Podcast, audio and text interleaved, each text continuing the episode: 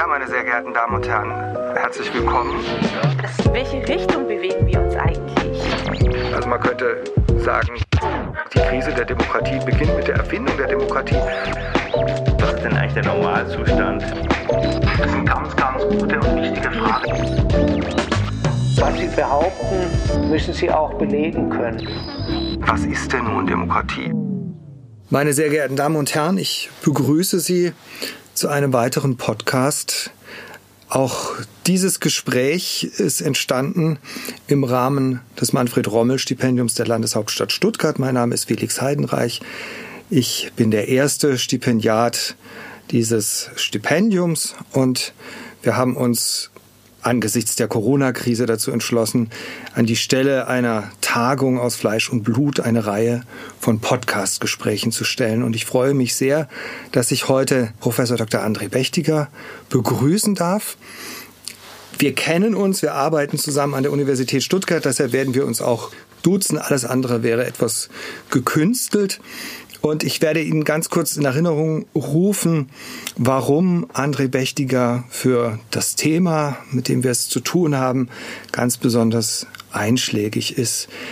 André Bechtiger hat Politikwissenschaften studiert. Er hat 2003 promoviert an der Universität Bern. Er war dann auf dem Swiss Chair Fellow am European University Institute in Florenz, hat wichtige Funktionen in Gremien und in Berufsverbänden ausgeübt, hat sich 2010 habilitiert an der Universität Bern, hat immer schon eine sehr, sehr internationale Ausrichtung, hat sich stark engagiert in der ECPR, das ist sozusagen die Europäische Vereinigung für Politikwissenschaftler, eine Plattform für den europäischen Austausch.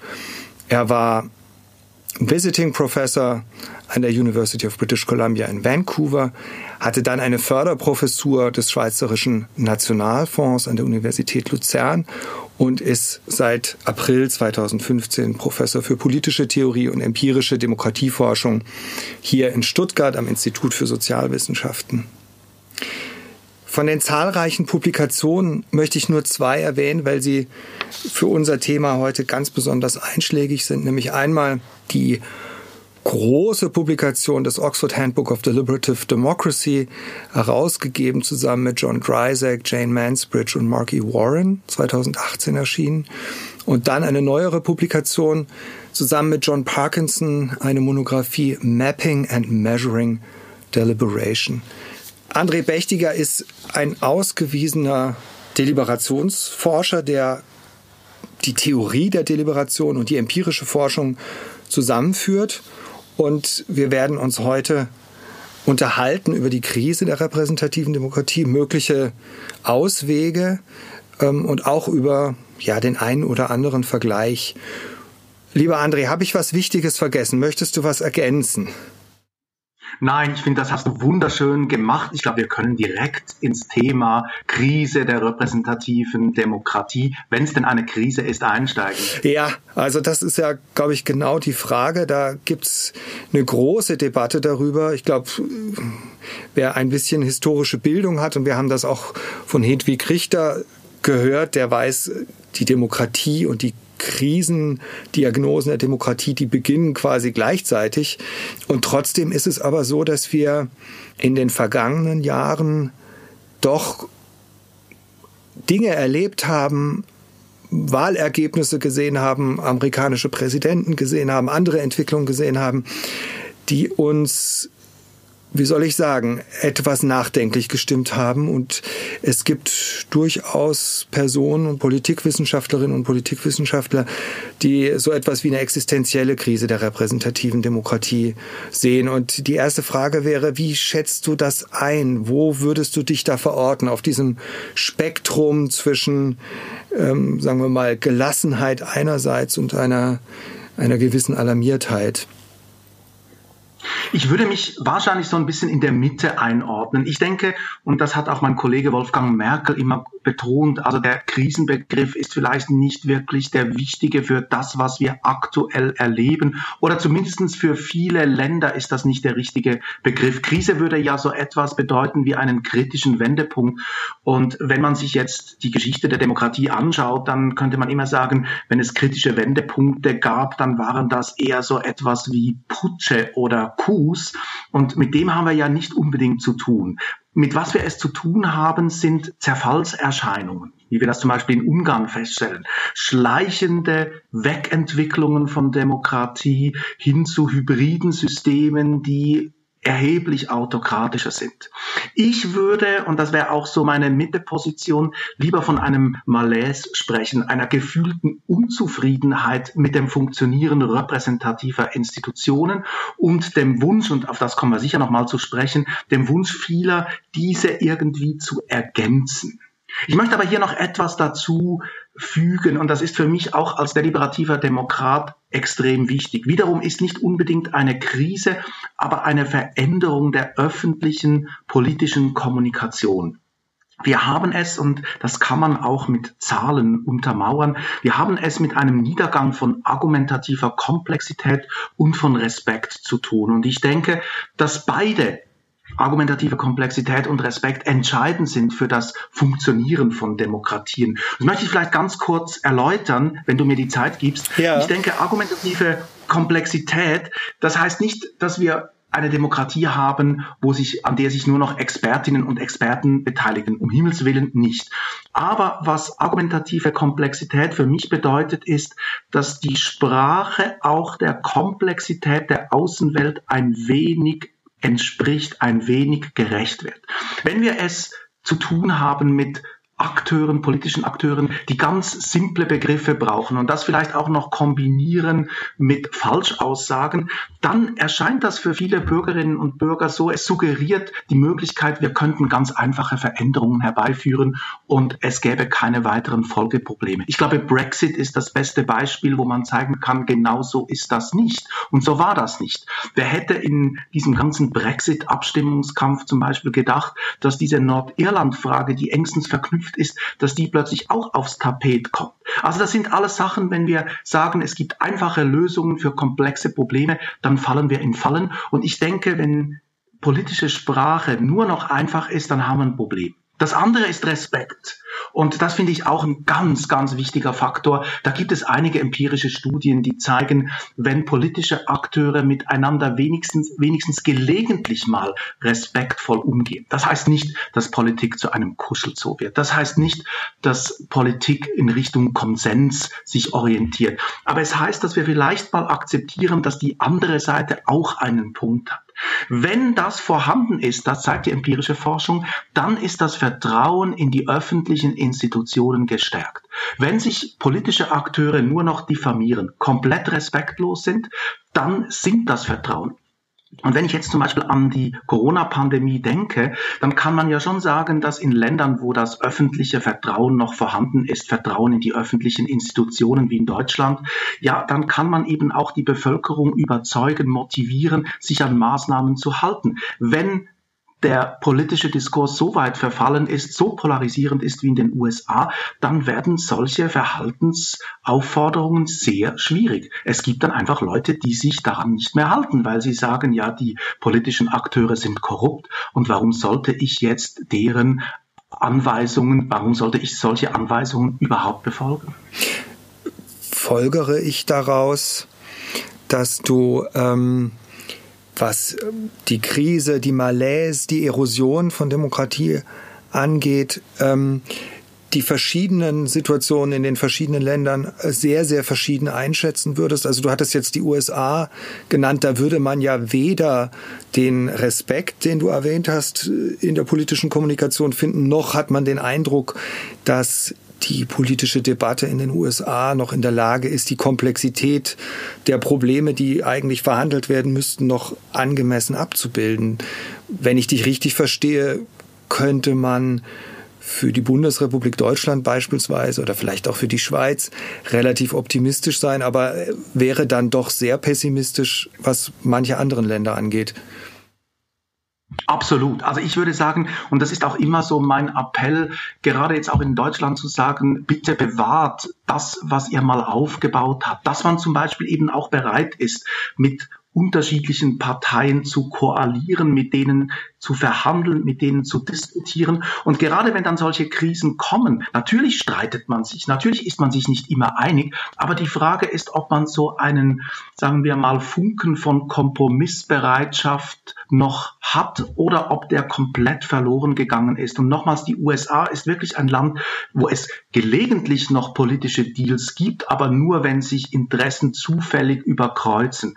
Aber dass man irgendwie etwas aushandelt, dass man über Probleme nachdenkt, dass man Expertenwissen dazu fügt und versucht, komplexe Kompromisse auszuhandeln, die Zeit ist vorbei. Aber ich denke jetzt gerade in der Bewältigung der Corona-Pandemie wäre das, glaube ich, ein Gut, ein demokratisches Gut, das unbedingt nötig ist, damit man auch vorwärts kommt. Wenn wir uns einfach letztlich nur noch in den Gräben verschanzen und uns gegenseitig Vorwürfe machen, dann müssen wir uns nicht wundern, wenn dann kollektiv desaströse Ergebnisse vorliegen. Ein anderer Zugang zu dieser Krise oder Erosion von Demokratie ist ja die These, dass wir es mit einer großen Frustration und eigentlich auch einer Abwendung von der Demokratie bei der jüngeren Generation zu tun haben. Ich denke an ein berühmt-berüchtigtes Paper von Foer und Munk. Und ich würde dich, André, gerne mal fragen, wie du das einschätzt. Diese Studie hat vor einigen Jahren große Wellen geschlagen, denn da stellte sich ganz offenbar raus, dass es für viele Menschen in der jüngeren Generation gar nicht mehr so wichtig ist, ob sie jetzt in einer Demokratie leben oder nicht. Ja, absolut. Also das ist eine ganz spannende Studie, aber es gibt ein paar Probleme. Das eine sind zum Teil methodische Probleme, auf die möchte ich jetzt nicht eingehen, das ist auch vielleicht nicht so interessant. Es gibt aber schon ein substanzielleres Argument, das die Studie ein bisschen in Frage stellt, nämlich das Problem von Lebenszykluseffekten. Mit dem ganz banal, mit der ganz banalen Erkenntnisse, wenn wir ein bisschen zurückschauen, zum Beispiel in die 1990er Jahre oder Anfang der 2000er Jahre und uns dann bestimmte Generationen anschauen und deren Zustimmung zu Demokratie und demokratischen Werten Staaten, dann sieht man sehr oft, wenn Menschen jünger sind, dann ist Demokratie nicht so wahnsinnig wichtig und auch nicht so wahnsinnig populär. Je älter man wird, desto wichtiger und populärer wird Demokratie. Ist vielleicht ein ähnliches Phänomen, wie wenn man junge Leute fragt, wie wichtig ist ihnen die Rente? Ja, dann ist das sehr weit weg. Wenn man 40, 50 wird, dann wird Rente plötzlich sehr wichtig. Also wir haben es hier auch mit einem Lebenszykluseffekt zu tun, der vielleicht gar nicht so dramatisch ist. Gleichwohl, ich möchte jetzt nicht einfach sagen, dass die Studie gar nichts gefunden hat. Und ich denke, wir haben es, wie ich auch vorhin gesagt habe, mit Veränderungen zu tun.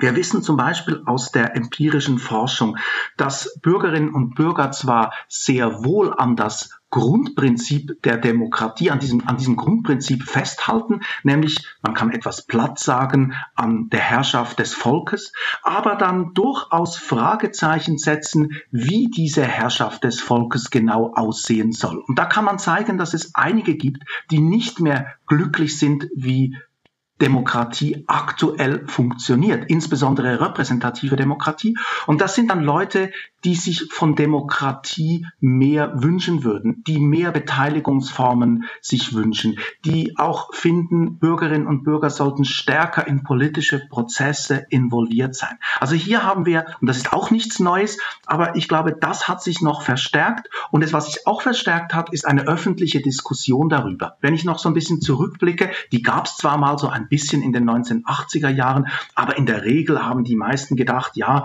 funktioniert ja eigentlich alles sehr gut gut. Aber ich denke, im 21. Jahrhundert sind wir, glaube ich, gut beraten, uns zu fragen, ob wir uns mit den Regierungsmodellen ob die Regierungsmodelle, die man aus dem 18., 19. und auch 20. Jahrhundert hat, ob die immer noch adäquat sind im 21. Jahrhundert. Und der entscheidende Punkt dabei ist, wenn ich dich richtig verstehe, diese Idee der Repräsentation und eigentlich die Delegation durch Wahlen. Das ist deshalb interessant, weil wir bei Hedwig Richter aus historischer Perspektive gehört haben, dass die Wahlen als Mechanismus ganz, ganz wichtig sind für die Demokratisierung im 19. und auch im 20. Jahrhundert und Hedwig Richter ein Plädoyer für die Wiederentdeckung der Wahl gehalten hat. Aber du sagst, da gibt's vielleicht berechtigte Zweifel, ob diese Form der Repräsentation der einzige Mechanismus ist. Wie siehst du das ganz persönlich? Ist die Repräsentation irgendwie outdated? Ist das einfach veraltet zu sagen, wir gehen alle vier Jahre wählen und nach vier Jahren haben wir Nein. dann. Nein, um, also um Himmels Willen nicht. Ich bin ein großer Fan von Wahlen und ich möchte vielleicht auch am Schluss unseres Gesprächs nochmal ein Plädoyer halten, dass Demokratie aus verschiedensten Praktiken besteht. Wählen, aber auch deliberieren und dass es keine Praxis in der Demokratie gibt, die irgendwie höherwertig wäre und mit der man dann Demokratien machen kann. Also all diese Praktiken braucht man, um gute Demokratien zu machen und dazu gehört auch Wählen. Ich möchte aber vielleicht eine persönliche Erfahrung hier einflechten. Ich bin in der Schweiz aufgewachsen und wenn man in der Schweiz aufwächst und politisch sozialisiert wird, dann wird man nicht unbedingt über Wahlen sozialisiert. Und ich erlebe das immer wieder im Austausch mit meinen Studierenden, dass die sagen, ja, die erste Bundestagswahl, das war dann so ein entscheidendes Moment, wo sie auch politisiert wurden. Für mich war das direkte Demokratie. Und was mich politisiert hat, war zum Beispiel die Abstimmung, die Schweizer Armee abzuschaffen. Das war für mich so ein Politisierungsschub.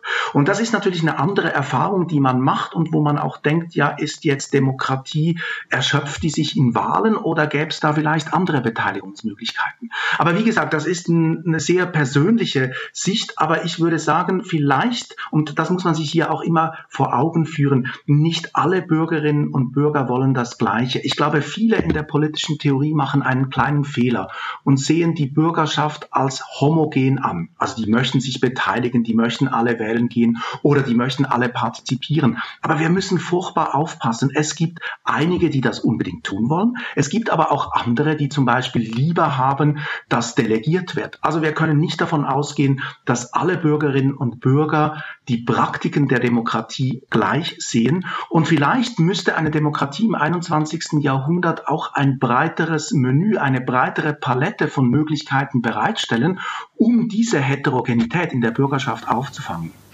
Und dieses breitere Spektrum an Optionen glaubt die deliberative Demokratietheorie jetzt über den Mechanismus der Deliberation ergänzen zu können. Und ich glaube, das ist für unsere Hörerinnen und Hörer interessant, von dir ein bisschen genauer zu erfahren, was wir uns darunter vorzustellen haben. Wie würde das dann aussehen? Und man muss das gar nicht im Konjunktiv formulieren. Es gibt ja schon deliberative Beteiligungsprozesse und es gibt auch eine empirische Erfahrung, die wir haben.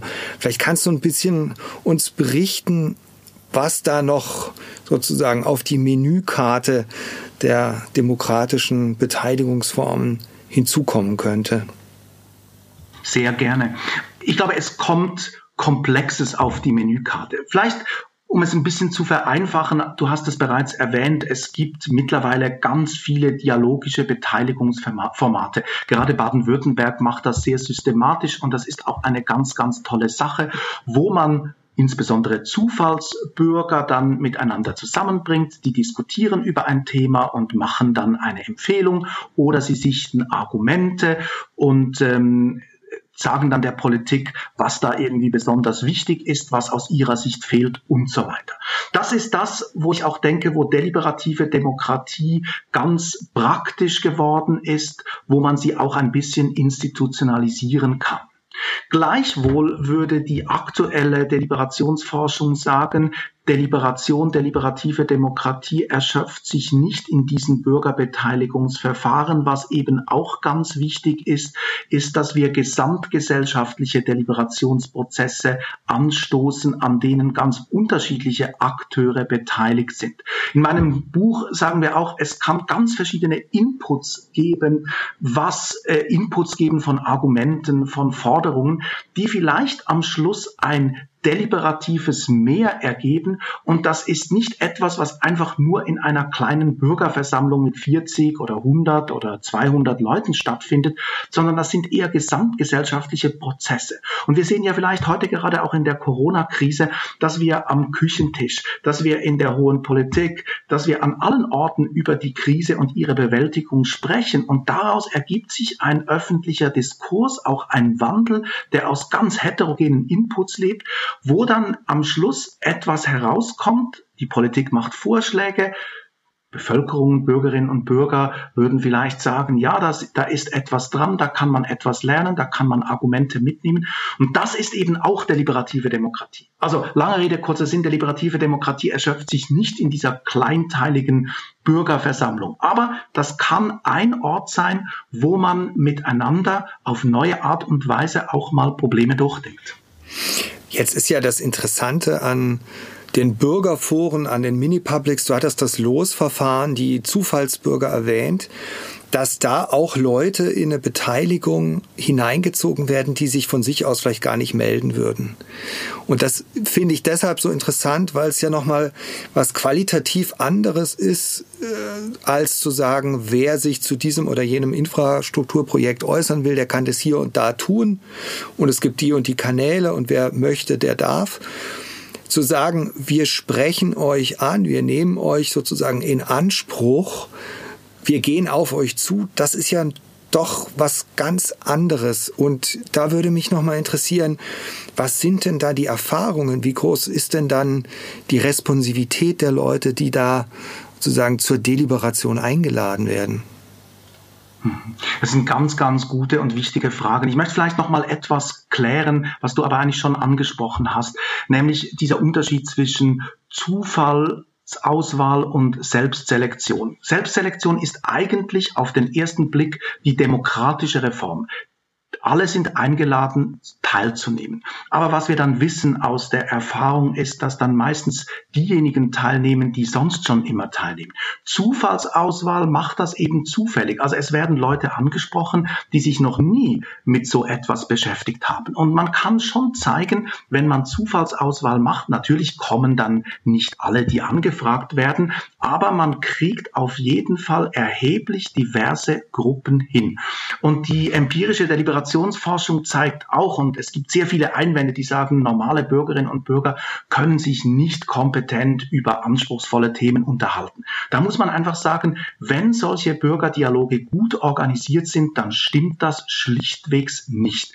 Wenn zum Beispiel Bürgerinnen und Bürger gute Informationen erhalten, die Diskussion gut strukturiert ist, wo auch die Moderatorinnen und Moderatoren versuchen, Leute, die sich öffentliche Sprechen nicht so gewohnt sind, dass die dann eben auch in die Diskussion integriert werden, dann kann man zeigen, dass sich dort Leute auf verblüffend gutem Niveau miteinander unterhalten und dass diese Dialoge auch erstaunlich demokratisch ablaufen. Es gibt immer die Kritik zu sagen, ja, wenn man dann diskutiert, dann werden sich statushöhere Menschen einfach durchsetzen, weil sie die besseren Argumente haben und das auch rhetorisch besser vortragen können. Die sogenannten Beteiligungseliten, ne? Deliberationseliten. Genau.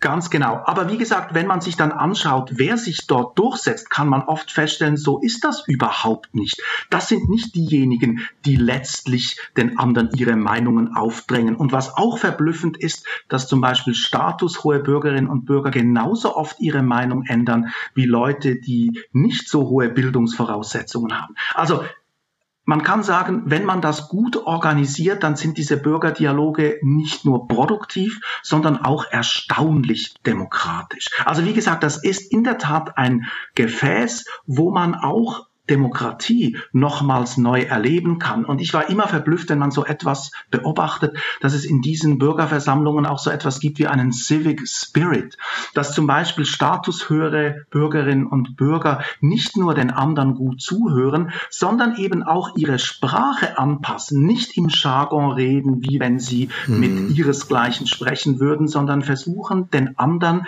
demokratisch näher zu kommen, eben etwas in einfache Worte zu packen, damit das auch verständlich wird. Und das sind, glaube ich, schon Momente, wo wir Demokratie nochmal auf neue Art und Weise erleben.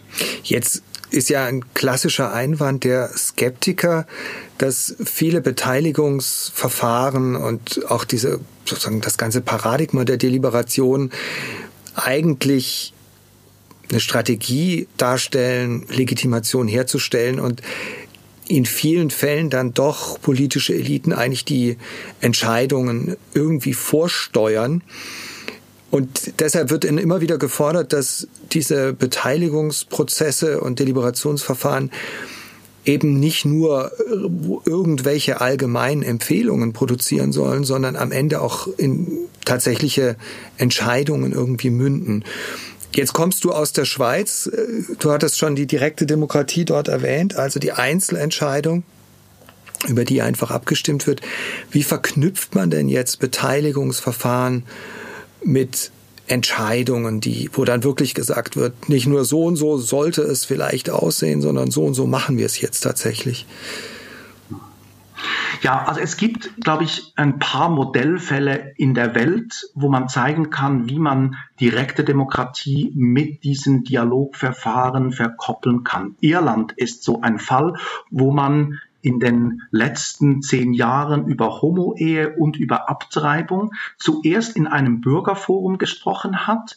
Aber was ganz spannend war, dieses Bürgerforum war schon mit der repräsentativen Politik verkoppelt. Also als es um Homo-Ehe ging, da waren 66 Zufallsbürgerinnen und Zufallsbürger und 33 politische Akteure. Und die haben gemeinsam miteinander diskutiert und sind zum Schluss gekommen, Homo-Ehe sollte man einführen.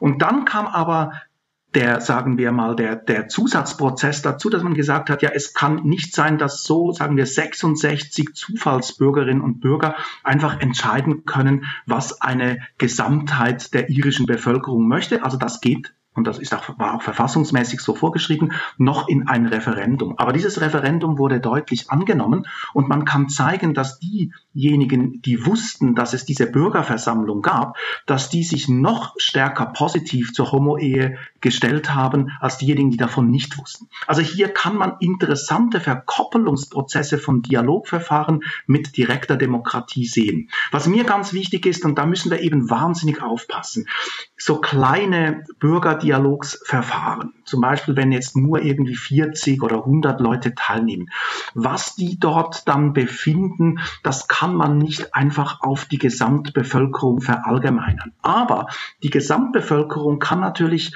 gucken und sagen, dieses Forum hat sich Mühe gegeben. Das sind Bürgerinnen wie du und ich, das sind Bürgerinnen, die effektiv mal nachgedacht haben, gäbe es da vielleicht bessere Lösungen und das als Input nehmen für ihre eigene Entscheidung. Und ich glaube, dann kann man intelligent Bürgerdialogsforen mit direktdemokratischen Prozessen kombinieren. Und es gab ja auch Stimmen zu sagen, warum hat man zum Beispiel den Brexit nicht auf irische Art und Weise gemacht? Warum hat man für so eine fundamentale Frage nicht ein Bürgerforum mal diskutieren lassen, Empfehlungen abgeben lassen? und erst dann den direktdemokratischen Prozess in Bewegung gesetzt. Weil ansonsten, und das ist halt schon so, können direktdemokratische Prozesse sehr eigentümliche Resultate produzieren und auch Leute daran teilnehmen, die eigentlich sagen würden, ich habe keine Ahnung, ich habe einfach zum Bauch herausgestimmt und das kann es schon nicht unbedingt gewesen sein. Vielleicht gibt es ja einen systematischen Grund dafür, dass man ausgerechnet in Großbritannien gar nicht auf die Idee gekommen ist, so eine repräsentative Deliberation zu unternehmen. Also repräsentative Deliberation würde heißen, ein solches Bürgerforum deliberiert, aber gleichzeitig spiegelt sie sozusagen für die Gesellschaft die, die Pro- und Gegenargumente, so wie du es, glaube ich, gerade auch beschrieben hast. Großbritannien ist ja das Mutterland des Parlamentarismus und vielleicht könnte man sich die Sache so erklären, dass man eigentlich erwartet hat, dass das Parlament der Ort ist, der diese repräsentative Deliberation leisten sollte und tatsächlich auch die Argumente in ihrer Komplexität irgendwie darstellen. Ich erwähne das deshalb, weil ja ein anderer möglicher Einwand gegen das Paradigma der deliberativen Demokratie besagt, dass solche Bürgerforen oder auch eine konsultative, wie das Patricia Nanz und Klaus Leggevi genannt haben, womöglich die Bedeutung von Parlamenten abschwächen könnte. Wie siehst du das, wenn wir jetzt uns neben dem Bundestag noch irgendwie so etwas wie einen Bürgertag oder so vorstellen? Machen wir da den Parlamenten nicht irgendwie Konkurrenz? Also ich sehe durchaus ein paar Probleme. Ich möchte aber vielleicht noch mal auf Irland zurückkommen, um auch noch mal zu verstehen, warum ausgerechnet die irische Politik bereit war, sich auf so ein Bürgerforum und dann auch auf multiple solcher Bürgerforen einzulassen. Da muss man vielleicht auch ein bisschen zurückgehen. 2008 gab es die Finanzkrise und Irland war eines der Länder, das am meisten betroffen war. Und wenn man sich zum Beispiel die Vertrauensraten anschaut, also irische Politik hatte keinen irgendwelchen Bonus mehr bei der Bevölkerung. Und wenn man in so eine Krise gerät, also repräsentatives System, dann gibt es, glaube ich, einen gehörigen Anreiz, sich auf etwas Neues einzulassen. Was auch ganz spannend ist, zum Beispiel bei diesem Bürgerforum über Abtreibung, über das es dann auch eine Abstimmung gab vor kurzem in Irland, da hat man zum Beispiel, hat das Parlament gesagt, ja, wir schauen uns an, was diese Bürgerversammlung gemacht hat und jetzt verändern wir auch unsere parlamentarischen Praktiken. Machen wir doch mal so einen Prozess, wie man das auch in diesem Bürgerforum gemacht hat, wo man Expertinnen und Experten einlädt, das auch konsultativ sich anguckt und dann wirklich die Argumente gegeneinander prüft, gegeneinander abwägt. Also von daher könnte man schon sagen, dass je nach Situation, je nach Ausgangslage solche Bürgerversammlungen auch Parlamenten neue Formen der Interaktion vor Augen führen können. Aber ich würde sagen, es kommt eben sehr darauf an, über welches Thema man auch dann letztlich äh, entscheiden will. Und wenn das Themen sind, die zum Beispiel so umstritten sind, war oder sind oder waren wie Abtreibung in Irland, und da könnte man in Deutschland wahrscheinlich auch ähnliche Themen finden, dann kann man sich natürlich schon fragen, ob es auch Anreize gibt, im repräsentativen System, System zu sagen, wir möchten irgendwie die Diskussion verbreiten erweitern, wir möchten weitere Inputs, um die Legitimation für Entscheide zu erhöhen. Aber für viele andere Fragen, und das ist auch meine dezidierte Meinung, man braucht nicht für alles einen Bürgerdialog. Manchmal sind Parlamente erheblich effizienter und können Probleme auch lösen. Und wir müssen auch aufpassen solche Bürgerforen müssen nicht immer zu einem Konsens kommen. Und es ist auch nicht das Ziel in einer Politik, einfach Konsens herzustellen. Es kann auch sein, dass es wichtig ist, dass unterschiedliche Positionen gegeneinander ausgetragen werden, wie im klassischen Parlamentarismus, dann eine Mehrheitsentscheidung folgt und es für die Bürgerinnen und Bürger dann eben auch klar ist, wer ist für was gestanden. Wenn alle immer ihre Meinungen ändern würden, dann hätten wir schon ein Problem mit Responsivität und Verantwortlichkeit in der Politik. Und da hat einfach Parlamentarismus die besseren Karten, das auch professionell und gut durchzuziehen. Ich würde gerne auf der Zielgeraden, auf der Schlussgeraden unseres Gesprächs noch eine Brücke bauen zu Dirk Jörke, der auch hier zu Gast sein wird und der sich die Frage gestellt hat, ob das gute oder nicht so gute Funktionieren von Demokratien eigentlich mit der Größe von Demokratien korreliert und wie diese beiden Dinge zusammenhängen. Du hattest jetzt als Beispiele für eine gelingende deliberative Kultur Nordirland genannt. Ich würde gerne auch noch mal deine Einschätzung zur Schweiz hören, denn die Schweiz ist natürlich in Deutschland immer das, ein Referenzpunkt und man guckt immer bewundernd in die Eidgenossenschaft und sagt, wow, so hohe Zufriedenheit eigentlich mit der, mit der Demokratie.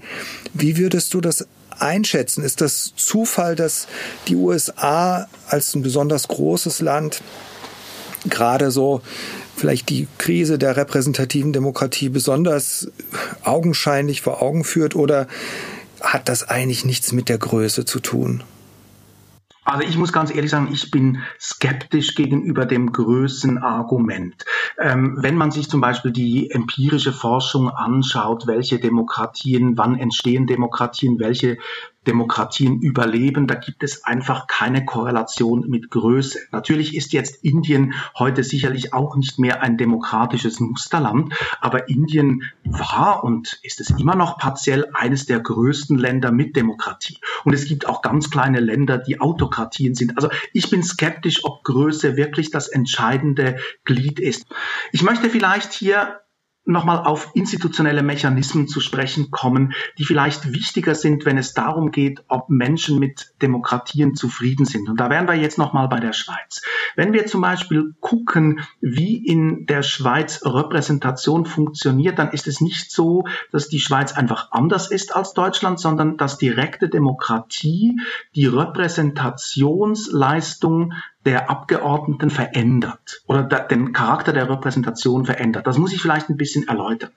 Wenn man in der Schweiz erfolgreich Politik machen will, als Abgeordnete, als Abgeordneter, dann muss man sich immer fragen, wie kann man eine Volksabstimmung potenziell gewinnen? Was braucht es, um einen Durchschnittsbürger, eine Durchschnittsbürgerin zu überzeugen? Und das führt dazu, dass Schweizer Politik bei Sachfragen ganz stark auf den Durchschnittswähler, auf die Durchschnittswählerin schielt. Und das führt oft dazu, dass man dann effektiv Politik generiert, die auch ich nenne es jetzt ein bisschen platt, näher beim Volk ist. Ich, mag, ich möchte ein kleines Beispiel bringen, was ich ganz spannend finde. Kommunale Politik in der Schweiz. Und da gab es mal, da ist ein, ein, kleines, ein kleines Städtchen, wo ein Freund von mir wohnt. Und da ging es darum, wie kann man einen Schulplatz neu einen Sportplatz in der Schule neu gestalten. Und der Architekt hatte einen Vorschlag gemacht, der Sportplatz sollte eine pinke Oberfläche haben. Und dann haben die Gemeindebehörden gesagt, ja, aber in dieser direktdemokratischen Gemeindeversammlung, das könnte Fragen aufwerfen, machen wir doch das lieber hellblau. Und das hat sich dann auch problemlos durchgesetzt. So, jetzt könnte man sagen, eigentlich ist diese Antizipation, was so diese, dieser Durchschnittsbürger, diese Durchschnittsbürgerin will, etwas, was auch den Charakter von Repräsentation massiv verändern kann. Aber es gibt auch eine dunkle Seite. Und die Forschung hat zum Beispiel gezeigt, dass wenn es um Minderheiten geht, um Minderheitenschutz, religiöse Minderheiten und ihre Rechte, dass dann direkte Demokratie eine ziemlich destruktive Rolle spielen kann. Also wenn zum Beispiel eine direktdemokratische Abstimmung droht, ein Referendum angedroht wird, dann machen kantonale Parlamente oft Politiken, die Minderheitsrechte, Rechte von religiösen Minderheiten eher einschränken. Und da kann man schon sagen, ja, es tönt sehr schön zu sagen, ja, es gibt Fälle, Fälle, wo diese Antizipation des Durchschnittsbürgers zu Politik führt, die alle glücklich macht. Aber es gibt eben auch diese Nebenfolgen, diese dunklen Seiten, wenn es dann um Rechte, um Grundrechte von Minderheiten geht. Also direkte Demokratie ist in der Tat ein zweischneidiges Schwert. Lieber André, ich würde als letzte Frage gerne noch von dir wissen, woran du im Moment gerade arbeitest. Was können wir denn an Demokratie theoretischen und auch empirischen Forschung in nächster Zeit von dir erwarten? Ja, ich bin aktuell bin ich dabei, im Rahmen eines Projekts der Deutschen Forschungsgemeinschaft zu untersuchen, was Bürgerinnen und Bürger eigentlich von diesen Mini-Publics, von diesen dialogischen Bürgerbeteiligungsverfahren wollen. Ganz konkret, unter welchen Bedingungen würden Sie Empfehlungen oder auch Entscheide von solchen Gremien als legitim empfinden? Und das machen wir primär in Deutschland, aber wir haben jetzt auch einen Partner in den USA gefunden, der das auch mit uns dann vergleichend machen will. Was wir wissen möchten, ist zum Beispiel, wie müssten solche Verfahren ausgestaltet sein, damit Bürgerinnen und Bürger die für legitim anschauen. Also zum Beispiel sollten die bindende Entscheidungen treffen dürfen. Wie groß sollte so ein Forum sein? Sollten das 40 Leute sein? Sollten das 100 Leute sein? Sollten das 500 Leute sein?